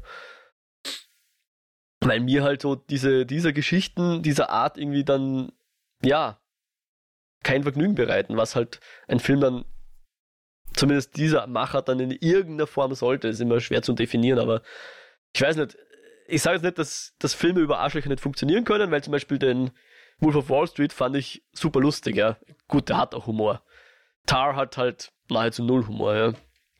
Außer ein bisschen Sarkasmus und Zynismus ist da nicht viel Humor ja. drin. und dann sitzt man also da und denkt sich die ganze Zeit, was ist mir jetzt eigentlich lieber? Und äh, ich, ich sage jetzt nicht, wie es ausgeht, aber man sitzt halt drinnen und überlegt, was wäre jetzt das kathartisch, katharsische? Was möchte ich jetzt eigentlich sehen in dem Film? Ja? Soll das Arschloch auf die Fresse fliegen? Äh, was, was möchte ich jetzt, dass noch passiert oder so weiter? Und ja, das ist halt mit dem, mit dem struggle ich dann halt so ein bisschen, dass ich einen Film sehe, der super gut gemacht ist, der genau weiß, was er machen will, das auch umsetzt und auf den Boden bringt, was er macht, aber mir das halt einfach null Vergnügen bereitet. Mhm. Ja, äh, haben wir, glaube ich, schon mehrmals drüber gesprochen. Also, hat dir Whiplash gefallen eigentlich? ja, tatsächlich schon, ja. Den mochte ich. Aber da ist halt das. Arschloch halt eher die, immer nicht, dass Miles Teller Charakter nicht auch ein ja, bisschen ein Arschloch ja. hat, der am besten Weg dorthin ist. Hm. Aber da ist es halt noch mehr ein, weiß ich nicht, ein unschuldigeres, ja. Hm. Ich weiß auch nicht, wo da genau die Grenze ist. Der, ja, aber Whiplash hat mir gefallen, ja. Okay, ja gut, klar, da ist vielleicht auch mehr Antagonist, Protagonist. Mhm. So. Mhm. Okay. Ähm, ja, also vielleicht brauche ich eine klassischere Erzählung. Es mag sein, dass ich eine klassischere Erzählung brauche, ja, wo man, wo man, wo man klar den. Für so Charaktere meinst du? Ja. Wo dann, wo dann eben irgendwas noch äh, in der Aktstruktur passiert oder so. Ich meine, ich meine, wollen wir jetzt in, ganz in Spoiler-Part eintauchen? Möchtest du noch was sagen, bevor wir das tun, oder? Ja, äh, ja vielleicht einfach, dass nicht jeder Film, äh, du musst ja nicht unbedingt automatisch mit dem Hauptcharakter sympathisieren. Also ja. die Kritik ist ja eher bei äh, hier ist es ja sehr eindeutig. Also ich glaube, die wenigsten Leute kommen aus Tar und sagen, oh, was für ein toller Charakter, wie ja, ja. Oh, so möchte das ich auch werden. Das ist jetzt ja, ab jetzt, ähm, äh, genau, Lydia Tarr ist jetzt mein Vorbild. Und wo du sagst, okay, Wolf of Wall Street hat dir gefallen. Und äh, allgemein beim paar Scorsese-Filmen ist zumindest immer äh, der Vorwurf im Raum gestanden. Äh, Goodfellas, Wolf Wall Street. Ja, okay, der zeigt Gangster, der zeigt amoralische Figuren, aber der zeigt uns, dass es lustig ist, dass es ja. unterhaltsam ist, dass es ja. äh, cool ist. Und ähm, hier, finde ich, wird es, ja, sehr schön gezeigt. Äh, ich sag mal, wie gesagt, diese Person gibt es nicht. Basiert, glaube ich, auf äh, einer Berliner, ich will nicht wieder Kommunistin sagen, sondern Dirigentin. Ja. ja. ähm, also jetzt nicht irgendwie so das, äh, einfach nur zumindest eine sehr begabte Person. Aber im Grunde ist es, es es ist Fiktion. Und zumindest äh, fühlt es sich aber so an wie nicht nur ein Porträt von dieser Person, sondern von, ja, einer Person, die dadurch, dass sie sehr, also wir haben ja einfach sehr viele Menschen, die wir auf, äh, auf den Podest stellen. Sei es in der Musikbranche, sei Aha. es äh, Schauspieler, sei es Künstler, Rennwagenfahrer, Sportler, wo die, die wir privat nicht kennen. Das Einzige, was wir von diesen kennen, ist die Person, wie sie sich in Interviews gibt, wie sie sich als öffentliche Person präsentiert. Ähm, alles gespiegelt durch Manager, ähm, ja.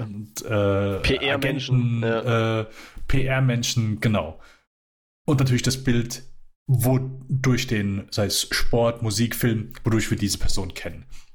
Und wir haben natürlich manche Personen, die sind wirklich Superstars. Und du, du, du fragst, okay, gut, wie gehen die mit Problemen um? Wie gehen die mit, mit anderen Dingen um? Oder wie, wie ist es auch dazu gekommen, dass diese, Film, diese Person dazu geworden ist? Und ich finde, es ist, ja, es ist vielleicht nicht einfach, diesem Film dadurch zu folgen, wenn du sagst, okay, du, man tut sich vielleicht etwas schwer damit, dass man einen Charakter braucht, der etwas mehr Sympathien äh, beim Zuschauer inne hat.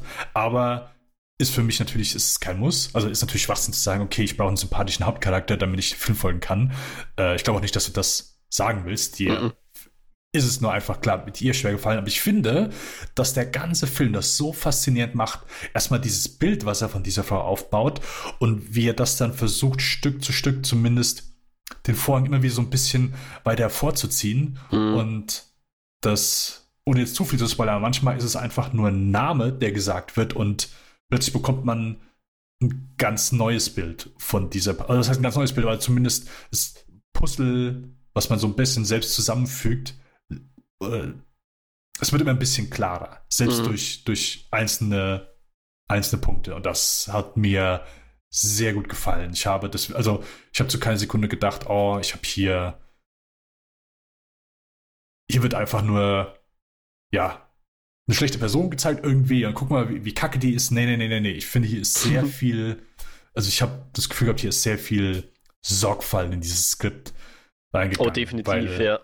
dass hier eine 160 Minuten lange, wirkliche, sehr schöne Auseinandersetzung mit dieser fiktiven Person war. Und die vielen Themen, die sie anreißt, dann auch so, okay, hier, da kommt Kritik hoch, hier kommt irgendwas hoch. Also, das hat alles für mich zusammengepasst. Alles ein sehr stimmiges Bild. Kein positives, aber ein sehr stimmig, also sehr stimmig zusammengesetzt. Also, mir hat es echt, also fantastisch gefallen. Ich kann dem und will Stelle. dem ja. nicht widersprechen. Also ich, ich würde das soweit unterschreiben, wie du das sagst. Ja. Das Einzige, was halt mein Problem ist, und das ist mein persönliches Problem, dass mir, als ich im Kino gesessen bin, ich mir nicht gedacht hat, wow, das gefällt mir jetzt gerade. Ich bin bei dir. Es ist wahnsinnig beeindruckend, wie man das äh, eben so Stück für Stück so ein Riesenmosaik zusammenbasteln kann. Aus, aus ganz heterogenen ähm, Erzählweisen oder nicht Erzählungen, aber Blick, Blick, Betrachtungswinkeln, ja. Einmal sitzt ja. sie mit ihrem, mit ihrem Mentor im Café, einmal hast du die Podiumsdiskussion, einmal redet sie mit ihrer Frau. Komplett unterschiedliche äh, Interaktionen mit ganz unterschiedlichen Kontexten und weiß nicht was. Und es erzählt dir ein ziemlich gutes Bild über diese Person. Nur wollte ich das gar nicht sehen. Das ist halt so das. Ich weiß nicht warum, aber das ist halt, keine Ahnung, okay. es ist, wenn der beste Musiker Musik spielt von einem Genre, das dir nicht gefällt, würde ich dann auch da sitzen und sagen, ja, wow, der kann super gut Gitarre spielen, die kann super gut mm. Saxophon spielen, aber ich stehe halt nicht auf Jodel-Jazz oder whatever, ja. Mm, okay. Und das ist halt mein Jodel-Jazz in dem Fall.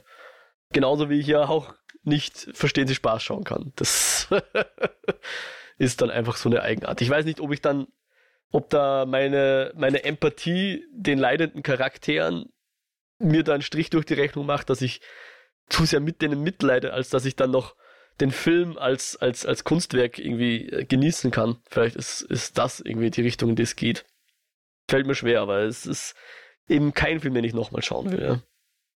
Okay, ja, sehr schade, weil ich jetzt gesagt dass das vielleicht sogar für dich eine bessere Sichtung ist. Und ich finde auch, also wir am Anfang haben wir kurz darüber gesprochen, dass hier der eine oder andere wird, sieht das Poster, hört vielleicht so ein bisschen was über den Film so aus der Presse oder zumindest von anderen Leuten oder liest die Synopsis und denkt, okay, das ist Arthouse-Kino. Also ich finde, der Film ist ein sehr, und das ist auch das, was mir so damals bei Little Children sehr gut gefallen hat, ist für mich ein sehr da denke ich nicht an Arthouse, wenn ich diesen Film. Das ist Der einfach ist ein, komplett metapherfrei, keine Allegorien für irgendwas. Genau, richtig. Ja. Also, äh, und nicht irgendwie, okay, gut, ja, hier ist halt, keine Ahnung, ein Regisseur, der sich irgendwie ein bisschen austobt, weil er ein paar verspielte Ideen hat. Nee, hier ist hier einfach laserfokussiertes, ja. erzähltes äh, Drama mit ja, vielleicht ein, zwei Thriller-Momenten. Aber so möchte ich meine meine Dramen haben. Also mm. genau so. Genau so. Auch äh, sehr cool am Anfang. Also äh, Lydia Tarr wird am Anfang eingeführt, äh, weil sie wird von einem Reporter von der, ich glaube, New York Times. Ich weiß nicht mehr, Ir irgendein Panel ist das ja. Genau. Ich dachte nur, der Typ, oh ja, ich, äh, der sehr guter Schauspieler so dafür gefunden. Also kommt wirklich echt drüber und dann habe ich gegoogelt, okay, ist kein Schauspieler, ist halt echt ein Reporter für New York Times, der genau sowas macht. Ja.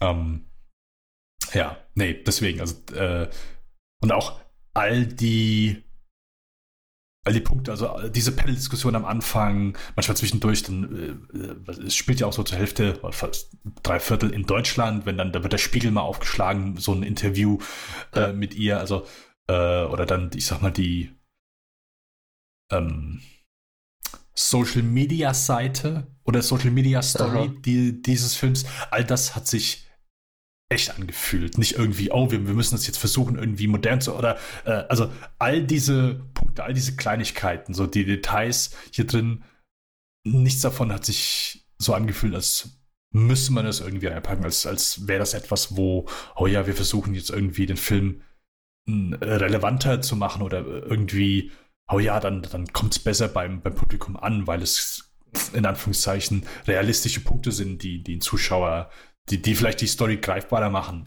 Ähm, keine Sekunde. Ja, ja, guter Punkt, aber weil du es gerade ansprichst, ich meine, jetzt vielleicht wirklich dann Spoiler. Ganz kurz. Okay, ja. ja. Mhm, also dann ab jetzt bitte weghören, wenn ihr den Film noch nicht gesehen habt, was ihr meiner Meinung nach tun solltet und ja. Ich, ich, ich gehe sogar mit, schaut euch den Film an, macht euch euer eigenes Bild. Er ist grandios in dem, was er versucht und er schafft das, was er versucht. Soweit bin ich eh da, ja. Hoffentlich gefällt er euch. Ähm, genau, also jetzt Spoiler. Diese Szene, wo, wo sie ja dann in dem Institut ist und mit diesen jungen Studenten da irgendwie so ein bisschen, also ihn so ein bisschen runtermacht, ihn halt so seiner eigenen, wie, was sie halt versucht, ist ja, dass sie so seiner eigenen Heuchlerei überführt oder irgendwie so, ja. Wie kannst du genau, das also wollen, er, wenn der und der das tut und so, ja. Genau, also er mag Johann Sebastian Bach nicht, weil er sagt, hier, äh, er findet die Person etwas problematisch und deswegen will er, ja. mag er die Musik nicht, er will die Musik nicht spielen. Sie versucht ihm zu sagen, hier, konzentriere dich auf die Musik, scheiß drauf, auf die Person, ja. die dahinter steht. So. Und, und das ist halt so der Punkt, wo es natürlich schon anfängt, ja. Und, und, und ich, ich, ich glaube, er, er lässt das auch absichtlich offen, aber ich, ich, ich mich würde es interessieren, wie du es interpretiert hast. Ist das an der Stelle etwas, wo wir den Studenten mit dem Charakter gemeinsam auslachen sollten oder etwas, wo wir schon sagen sollten, okay, Lydiata, du bist hier im Unrecht? Oder ist es, ja, unklar? Na, ich würde mal sagen, was auf jeden Fall beim Zuschauer ankommen soll, ist, also du sollst nicht denken, oh ja, coole Aktion von ihr. Ja. Es kommt okay. schon rüber, dass hier, das ist nicht cool, dass du diesen Studenten hier runterputzt. Ja. Das ist ja eine sehr also das ist ja eine Diskussion, die, ich sag mal, in der heutigen Zeit zumindest geführt wird. Okay, ja. jetzt von jemandem, der gecancelt ist, sei es Musiker, sei es Schauspieler, ja. kann ich die Filme noch gucken. Das, das, jeder behandelt das ja so, wie er das für sich tut. Ob die Einstellung richtig ist oder nicht,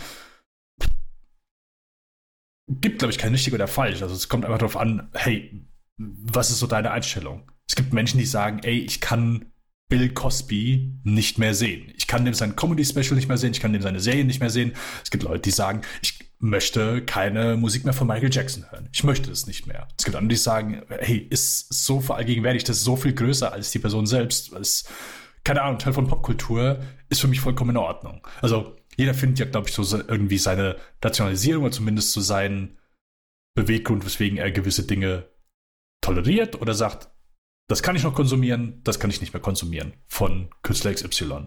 Und der Student macht ja nichts anderes. Sagt, hey, wegen Grund Y oder Grund X kann ich das nicht mehr konsumieren. Ja. Und es ist ja auch, ich sag mal, ein legitimer Grund, den er dann nennt. Das ist vollkommen in Ordnung, dann zu sagen, okay, weißt du was, das ist für mich. Aber sie versucht ja, also ihm das natürlich auszureden und auch nochmal vom Hintergrund her, okay, sie macht natürlich eine Menge Scheiße, die Einstellung ist, glaube ich, ganz natürlich, dass das von ihr kommt, weil sie sagt, oder weil die halt einfach mit so viel Scheiße schon durchgekommen ist und jetzt einfach ja. kein cooler Mensch ist, ja. dass das so, ja, okay, ich, äh, ich bin halt ein Genie, ich bin hoch ausgezeichnet, ich habe Oscar, Grammy und so weiter hier, EGOT, alles bekommen. Ähm, und deswegen kann ich mir das auch leisten. Und deswegen muss es auch meine Einstellung sein sie hat natürlich die Möglichkeit gehabt, ihn nicht runterzuputzen, sondern das so zu akzeptieren oder es vielleicht etwas anders rüberzubringen. Aber lange Rede, kurzer Sinn, ich habe nicht das Gefühl gehabt, dass hier rüberkommen soll, oh ja, wir sind auf Lydia Tars Seite. Nein, ganz und gar nicht. Also der Typ geht ja einfach, das ist nicht cool mhm. von ihr. Absolut nicht. Nein, also habe ich keine Sekunde gedacht. Aber das war für mich jetzt auch nicht, also war für mich jetzt wenig Interpretationsraum. Für mich, also für, vielleicht war, soll es auch anders sein, aber für mich war es sehr deutlich. Huh. Ja, ich, ich habe es nicht so toll empfunden. Ich, ich habe mir schon gedacht, ist das so ein bisschen eben auch, dass hier die Filmemacher möglicherweise sich über die sogenannte Vogue äh, Culture da irgendwie ein bisschen lustig machen, vielleicht sogar schon. Ja. So, und, und der, der Student Dann. ist da halt jetzt der Strohmann. Ich, mhm. ich sage nicht, dass, es, dass ich es eindeutig so gelesen habe, aber ich, ich dachte, man könnte das so interpretieren und das war mir eigentlich schon fast okay. zu weit. Ja. Ohne dass ich, ich äh, wir springen jetzt gerade mal so ein bisschen hin und her, weil da möchte ich gerade zumindest eine Frage, wenn du das, wenn das deine Frage war, dann möchte ich dich jetzt etwas fragen. Ja, bitte. Würdest du sagen, dass das Ende sich über Videospiele oder Videospielmusik ja. lustig macht. Irgendwie oder? schon. Ich, ich, ich, okay. Das Lustige an dem Film ist ja, ganz am Anfang kommen ja schon die Credits. Und ja, genau, ich habe gesehen, richtig. die Firma, die diese äh, Capcom, genau, die machen ja Monster mhm. Hunter mhm. World oder was immer jetzt der, der aktuelle Titel ist, dessen Film, äh, Spielmusik sie dann ja zum, zum Besten gibt oder dirigiert am Ende. Und ja, es, es wirkte auf mich so, oh Mann, es gibt keine schlimmere Demütigung als in einem fremden Land, was jetzt Westler, sage ich jetzt mal unter Anführungszeichen, nicht interessiert.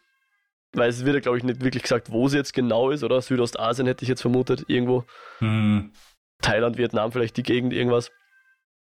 Ähm, dass wir, dass sie dort jetzt quasi unter Anführungszeichen ins Exil muss und sich jetzt da über Wasser halten muss mit so genau, mit der demütigenden Aufgabe, ein, ein Orchester zu dirigieren, was Videospielmusik macht. Ja. Fand ich schon, dass das so gewirkt hat, weil, weil dann naja, auch das ja. Publikum ja auch so gezeigt wird, nicht im Anzug da sitzend, sondern halt mit Cosplay-Ohren und weiß nicht was, ja. Wenn ich es richtig im Kopf habe.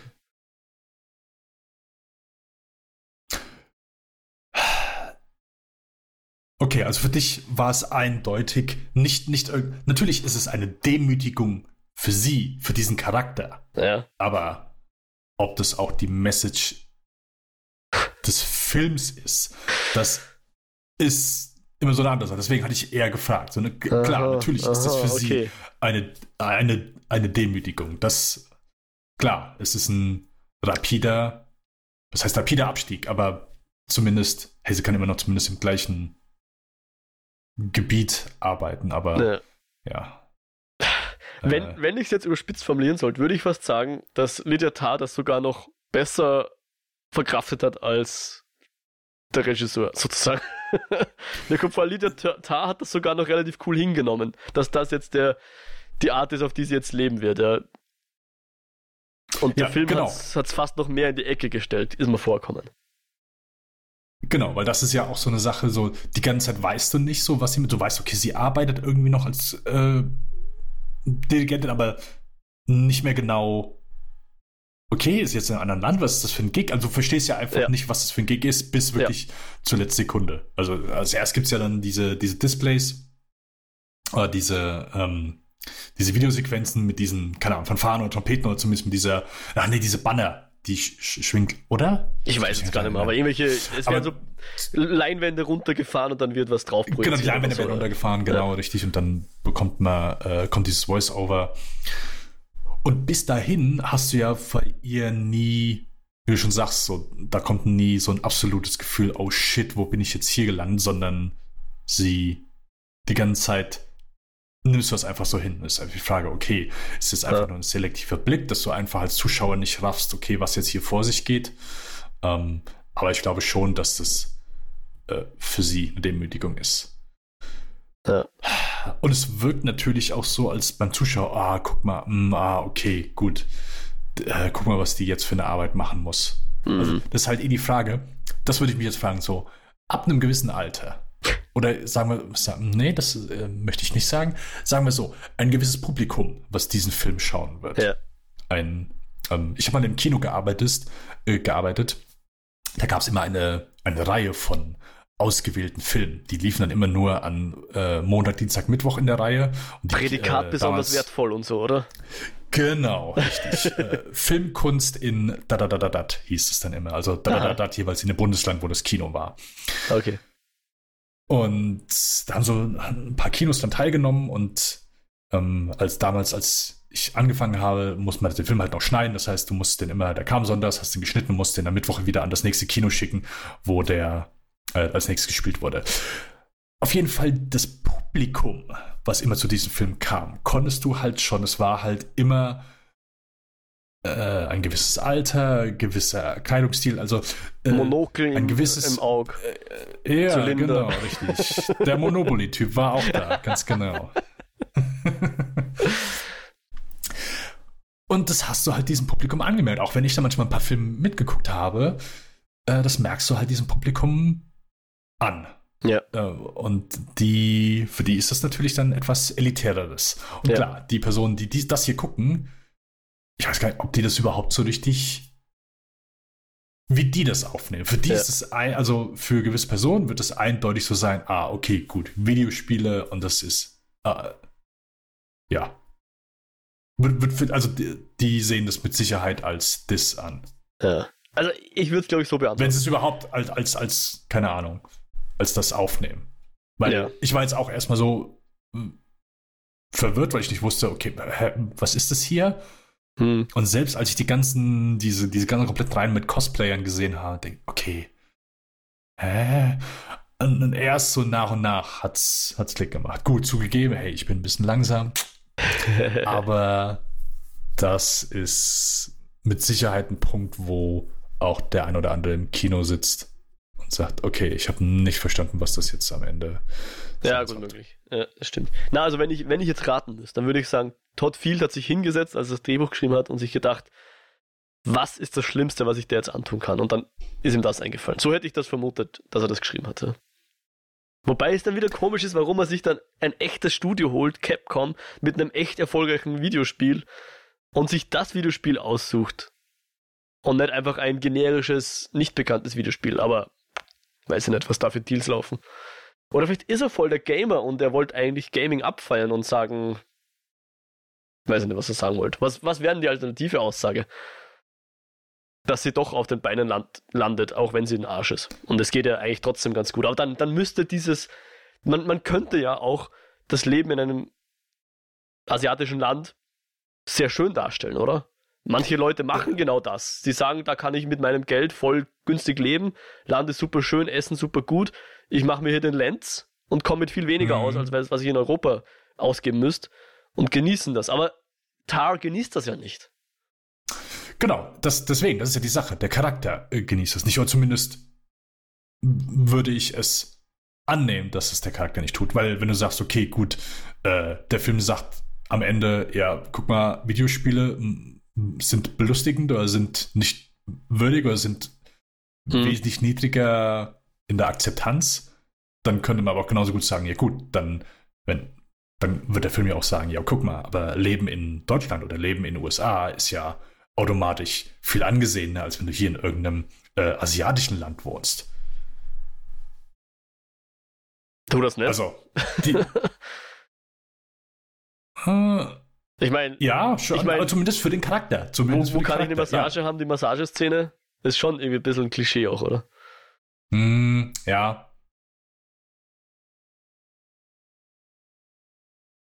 Schon. Wenn, wenn ich die Szene richtig interpretiert habe, aber ich nehme schon an. Weil warum würde sie sonst rausrennen und hinkotzen? Ja, es, äh, vielleicht können wir es kurz klären. Also, ja, es ist ein Bordell. Schon, oder? Ja.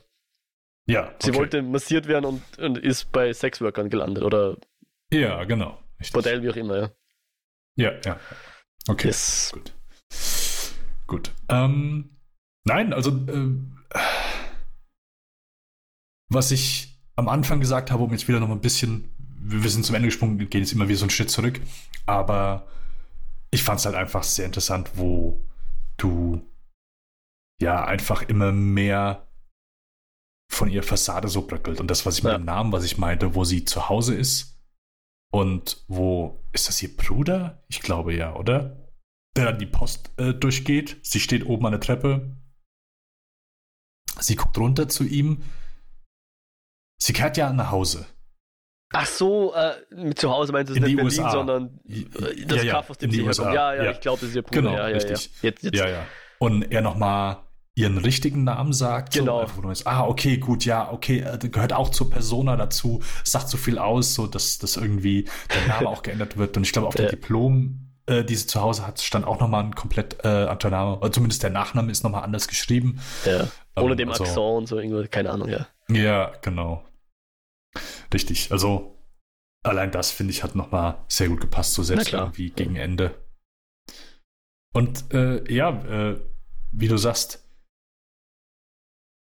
ich habe eigentlich mir noch mal etwas Extremeres fürs Ende. Also ich weiß gar nicht, was ich erwartet habe, aber ich habe zumindest ja. irgendwie erwartet, okay, gut, wenn sie jetzt hier mit, äh, keine Ahnung, dass irgendwie mit Gerichtsverhandlung geht, irgendwie, äh, keine Ahnung, dass sie ins Gefängnis kommt, oder zumindest, dass es äh, ärger ausgeht als der, weil hier ging es einmal ja, der, der eine Punkt, dass sie ja so ein bisschen mitverantwortlich ist für den Selbstmord dieser einen Person. Mhm. Oder zumindest aktiv dazu, diese Person in diese Entscheidung äh, dazu beigetragen hat, dass diese Person diesen Schritt erwägt hat. Und dass ich irgendwie gedacht habe, okay, gut, das kann Ende zumindest noch schlimmer für sie, anstatt dass sie irgendwo anders ist und Videospielmusik macht. Mhm.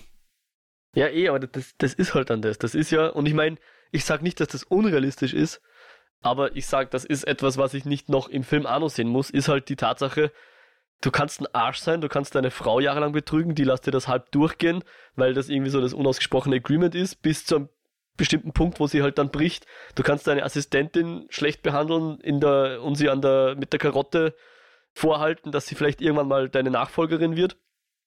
Äh, oder deine, deine, wie auch immer das dann genau heißt. Alles kannst du machen und das Schlimmste, was dir passiert, ist, oh, du musst in ein, in ein schönes Land auswandern und dort einen Job machen, wo du, wo du irgendwie mit dem Boot zum Wasserfall fahren musst, du arme Person. Das, mhm. das ist halt das, was halt solchen, klar, in echt sind es hauptsächlich alte weiße Männer, machen wir uns nichts vor. Äh, aber wie gesagt, das ist nicht unbedingt etwas, was ich dann in Filmform auch nochmal sehen muss. hm. Das macht es nicht weniger wahr ja. oder, oder sonst irgendwas, aber das ist nicht das, warum ich. Es ist halt, um den Begriff mal wieder zu verwenden, es ist halt alles andere als eskapistisch. Nicht jeder Film muss eskapistisch sein, versteht es mir nicht falsch. Hm. Aber hier in, diesem, in dieser Form, so gut das auch gemacht ist, hat es mir einfach nichts gegeben. Okay. Äh, hast du den im Originalton gesehen? Mhm. Ah, genau. Also der wurde jetzt auch zum Glück mal wieder bei uns in verschiedenen O-Ton-Fassungen angeboten. Äh, ist sonst wirklich selten, aber hier ist es einmal der Fall gewesen. Und ich wollte einfach mal sagen, Respekt an Kate für ihr Deutsch. Das muss man wirklich sagen. Es ist, ist okay, ja. für manche Amis wirklich, äh, für die Amis nicht, nicht einfach, ist keine, keine Einfachsprache und es ist, hörst du ja einfach sehr extrem in der Aussprache. Und ich werde, also ein weiteres gutes Beispiel äh, ist Kevin Bacon in X-Men First Class am Anfang, ähm, in der ersten Szene. Aber das schlechteste Beispiel überhaupt und was ich nie vergessen werde, bis zumindest, dass ich jetzt nicht mehr genau nennen kann, welche Staffel es war. Aber es gab mal bei 24, hast du mal 24 gesehen? Nö. No? Nie geschaut, ne? Okay es gab in der, ich meine, es ist die siebte oder achte Season gewesen. Siebte oder achte Staffel. Eine Folge, wo Jack Bauer so tun muss, als wäre undercover äh, mal in Deutschland gewesen und muss eine Gruppe infiltrieren. Ja. Und einer von denen ist auch Deutscher und, und äh, war in Deutschland und er testet dann Jack Bauer, ob er wirklich in Deutschland gewesen ist. Ja. Und spricht ihn halt mit so ein paar Sätzen auf Deutsch an und Jack Bauer muss dann auf Deutsch antworten ohne Untertitel würdest du nicht verstehen, was die beiden zueinander sagen. Du verstehst, du verstehst, du kannst es nicht verstehen. es soll Deutsch sein, aber du verstehst es nicht. Ja. Du weißt genau, okay, gut, hier ist, da hat einfach jemand, keine Ahnung, ja, hier wirf Google-Übersetzer an und äh, hier versucht es einfach nur von dir dich ein bisschen nachzusprechen. Klar, hey, hier ist äh, anderes Level, anderes Niveau. Natürlich sitzen die nicht irgendwie da und können das äh, ewig machen, aber ich habe die Szene, ich habe ein paar Mal zurückgesprochen, was reden die da? Ich verstehe es nicht. Ich verstehe es nicht. Das kann doch nicht Deutsch sein. Ist, ja. Also, ja, Vor allem, okay, was ist vielleicht so, ein bayerischer was, Akzent gewesen. was mir nie eingeht, ist, okay, dass jetzt ein Jack Bauer vielleicht nicht unbedingt Deutsch lernt, nur für eine Szene, wo er zwei Sätze Deutsch sagt, von mir aus. Also ein, ein Keith Sutherland. Hm. Was der Kiefer Sutherland? Kiefer ja, Sutherland, ja. ja. Äh, aber dass du dann die anderen, vor, vornehmlich deutschen Schauspieler, nicht einfach mit Leuten besetzt, die Deutsche sind oder Deutsch können, verstehe ich nicht. Das, das geht mir nie ein. Das muss irgendwelche komischen, sie sind nicht bei der, bei der Gilde dabei sein oder sonst irgendwelche Gründe haben. Okay, ich habe sogar, ich, äh, ich habe es auf YouTube gefunden. Ich habe einfach okay. äh, 24 Jack Bauer speaks German. Okay. Du musst aber noch in die Show Notes. Okay, ja, passt, äh, ja. Pack's in die Show Notes. Sehr gut. Ja, ja, weil das natürlich auch stimmt. Da gab es, glaube ich, nochmal eine Atlanta-Folge, weil Sasi Beats spricht ja perfektes Deutsch. Ja, genau. Und redet dann, glaube ich, auf einem Oktoberfest oder so mit Leuten, die Deutsch reden, wenn ich es jetzt richtig im Kopf habe. Und da habe ich mir mhm. gedacht, okay, dass sie gut Deutsch redet, hört man voll. Oder eben nicht. Also man hört nicht, dass sie, dass, dass man hört, dass sie Native Speakerin ist. Aber bei den anderen verstehst du halt dann nichts und dann brauchst du dann die Untertitel und keine Ahnung, ja. ja. Etwas, was mir nicht eingeht. Muss irgendwelche andere Gründe haben.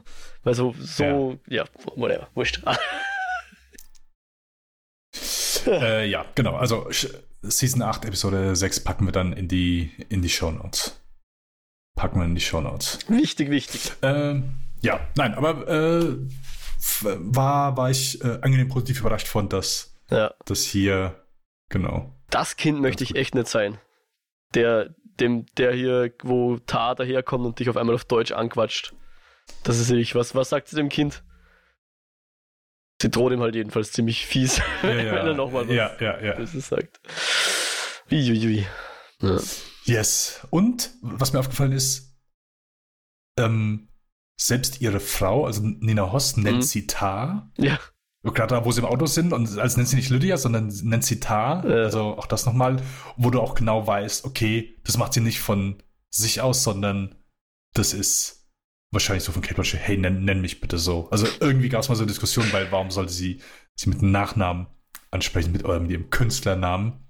Und ja. das Kind nennt sie, Lydia, nennt sie ich, immer Lydia, ja. genau. Nie Mama oder sonst irgendwas, sondern Lydia. Selbst wo, also, keine Ahnung, wacht nachts panisch auf und schreit Lydia. Also, da muss schon, auch wenn sie, ich sag mal, so die beste Beziehung hat sie wahrscheinlich noch so zu dem Kind, oder ja. zumindest ist da ja. am meisten, ich sag mal, Zuneigung zu spüren, ja. überhaupt eine Form von Zuneigung. Aber auch allein die Tatsache, dass sie sie als Lydia nennt, also da ist immer so, trotzdem noch so eine gewisse Distanz einfach ähm, dabei. Oder zumindest, da muss irgendeine Kommunikation stattgefunden haben, damit diese, damit, hey, nein, ich weiß, die anderen in der Schule nennen die Mama, aber mich nennst du bitte nicht Mama, mich nennst du bitte Lydia. Oder Tar. Oder Tar. Ich nenne Lydia. Ich nenne Lydia. Ja. Ja. Yes. Und das wollte ich auch noch sagen. Ich habe sonst, wenn du in Film oder Serien ein Charakter wird eingeführt und du sollst mitbekommen, oh, die Person hat Geld oder ist reich. Und die geht nach Hause, geht in die Wohnung oder geht ins Haus und du siehst, ah ja, okay, gut, ja, hier ist offensichtlich reich. Ja. Ich habe es aber selten beeindruckender gesehen als hier. Wenn, wenn sie das erste Mal in ihre Wohnung geht, das ist ja halt einfach dieser, ist so eine bedrückende, aber gleichzeitig auch wirklich nicht äh, imposante Wohnung, wie die aufgebaut ist, wie die Wände sind, wie groß ist. Also finde ich, es hat so gut gepasst. Ich habe selten damit gedacht, okay, gut, das, das glaube ich aufs sofort, dass diese Person sich diese Wohnung ausgesucht hat. Nicht diese zweite Wohnung, wo sie, wo sie immer wieder ist, sondern wirklich ja. die, die sie mit ihrer Frau hat. Also wirkt kalt, distanziert, aber wirklich, wirkt sehr beeindruckend ja. vom, also vom Set-Design her. Das Was ich auch interessant war, wie sie, wie sie mal mit ihrem Auto in die, in die, ist es eine Oper, wo sie unten reinfährt und dann diese Tiefgarage ist, die so ausschaut wie so ein, wie so ein Hotelfoyer in Wirklichkeit. Habe ich dann auch zu meiner ja, Frau ja. gesagt, wir werden nie so reich sein, dass wir mit einem Auto in so eine Tiefgarage reinfahren dürfen. ja, Sogar die Tiefgaragen sind schon. Ja. Yes. Ähm, ja, ähm, auch sehr schön, äh, Julian Glover zu sehen. Ich weiß nicht, ob du ihn erkannt hast, es war der, der etwas äh, ältere, mit dem sie manchmal Kaffee trinken war. Also ihr, ihr Mentor da, ja. Ja, mhm. genau. Das ist Donovan gewesen aus Indiana Jones und der letzte Kreuzzug. Ah. Na, okay. Was geschieht mit mir? Seine Wahl. Habe ich nicht erkannt, nein. War schlecht.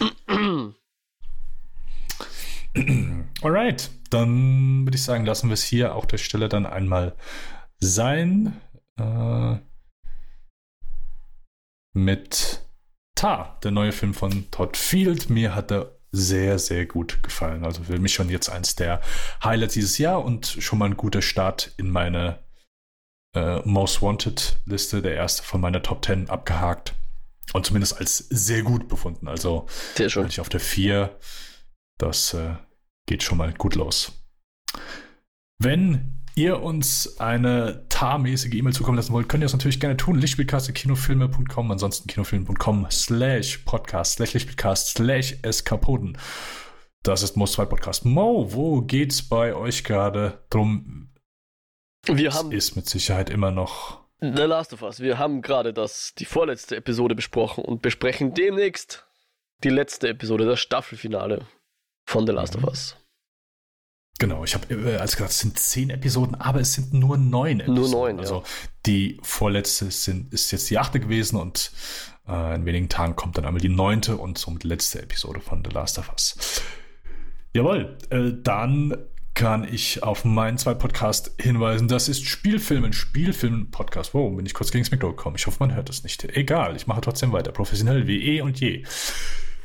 Mit dem Patrick Lohmeier mache ich Spielfilmen, den filmografischen Podcast, wo wir komplette Filmografien besprechen, haben dort mit der neuesten Folge, die jetzt rausgekommen ist diese Woche, einmal Sam Mendes abgeschlossen.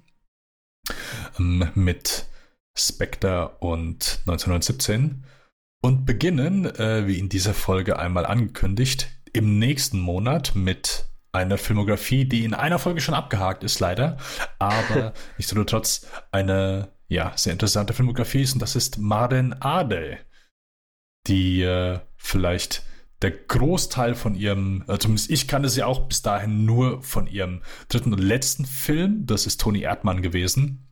Ähm, der ist vor ein paar Jahren rausgekommen. Ich glaube, wir haben sogar mal im Podcast darüber gesprochen. Ich weiß noch gar nicht mehr, ob wir den überhaupt als, haben wir den als Review gemacht? Äh, na, ich habe den nie gesehen. Nee, ich, ja. okay.